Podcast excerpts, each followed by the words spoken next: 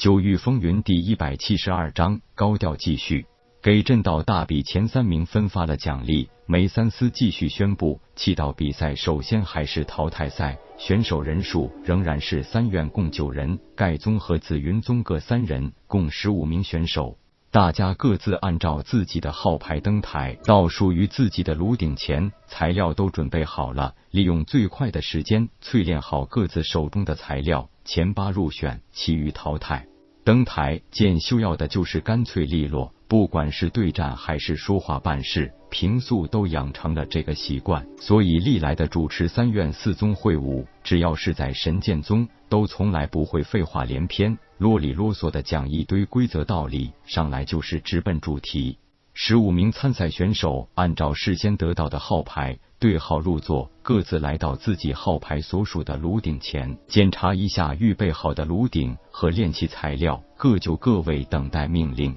比赛开始，梅三思一声令下，所有参赛选手立即投入到紧张的炼器比赛中。夜空左右看看，原来三大学院和四大宗门准备了十五份相同的材料，当然也不算是很珍贵的东西。不过就是一张三尺见方的铁甲巨蜥软甲，所有参赛者都清楚，淬炼铁甲巨蜥的软甲既简单而又极能考验气势的技巧。铁甲巨蜥的一身皮甲十分坚韧，而且能耐得住高温火焰的灼烧，是制作防御护具的上等材料。但为了让皮甲具有更好的防御效果，必须经过炼器师真火的淬炼。以便去除皮甲的杂质和薄弱环节，进一步凝练成可以抵御武者攻击的灵气。淬炼皮甲的难度就在于这是个慢工细活，急不得，火太急容易伤到皮甲的本质，而且会让皮甲缩水；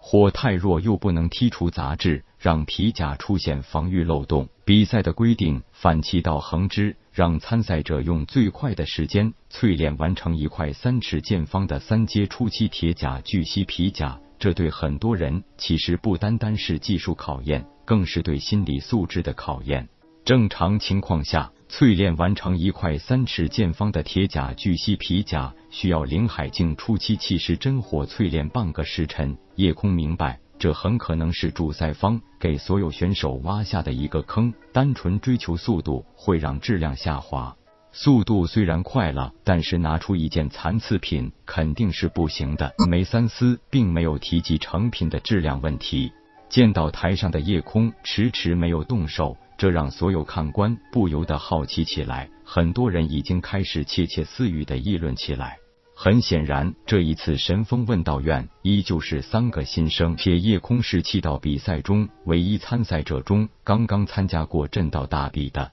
能在武丹气震一道拥有极高成就，已经是所有人梦寐以求的事情。夜空已经在震道表现出了惊人的天赋和造诣，很多人也都早知道了夜空是一名极优秀的炼丹师，竟然还来参加气道大比，不得不让人疑惑不解。夜空面对众人的疑惑，微微一笑，一把将皮甲扔进了炉鼎之内，直接催动真火，开始了快速淬炼。看到夜空上来，就是利用大火灼烧，这让很多气师连连叹气。原来就是一个装模作样的鲁莽门外汉，连个温火预热的程序都不要了吗？神风问道院还真是奇葩，连这种门外汉都可以参加气道大比了。等他练出一张废皮子，这小子就知道什么叫丢人现眼了。虽然对场内的议论有些不满，但是柳英、秦明和叶小倩都根本不懂气道，也不知道夜空究竟是怎么回事。虽然对夜空有信心，不过毕竟没有见识过夜空真正的气道本事，所以也都很担心。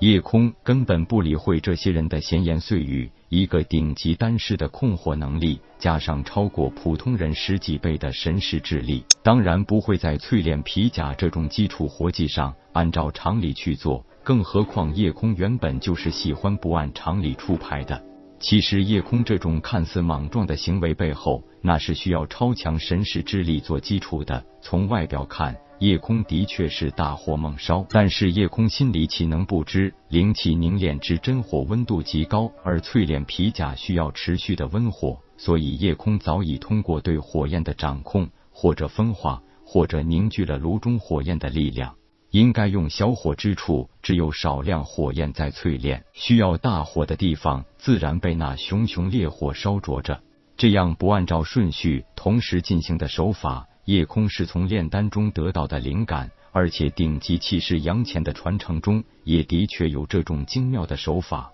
夜空对火焰的掌控已经到了炉火纯青的地步，何况这种手法可是绝非普通气师可以窥得其妙的，而且很多气师也真的没有那雄厚的神识之力来分化火焰。夜空没有选择继续低调，他现在想一鸣惊人，就是要得到各方面的注意和重视。在自己没有足够的能力时，扯虎皮、拉大旗，或是找个强大有力靠山，这也是迫不得已的一个好办法了。毕竟自己杀死了六皇子江明信这件事，一旦传到神风帝国皇室，对自己绝对是一个极大的威胁。三刻钟比正常的淬炼足足缩短了一刻钟。夜空第一个起身宣布：“我已经将皮甲淬炼完毕。”这让所有人都吃惊了。不过，还是有更多人在怀疑夜空淬炼的皮甲是否合格。也许是有意的，美三思高声道：“为了给大家解惑，就请三院四宗的几位气道大师来检验一下吧。”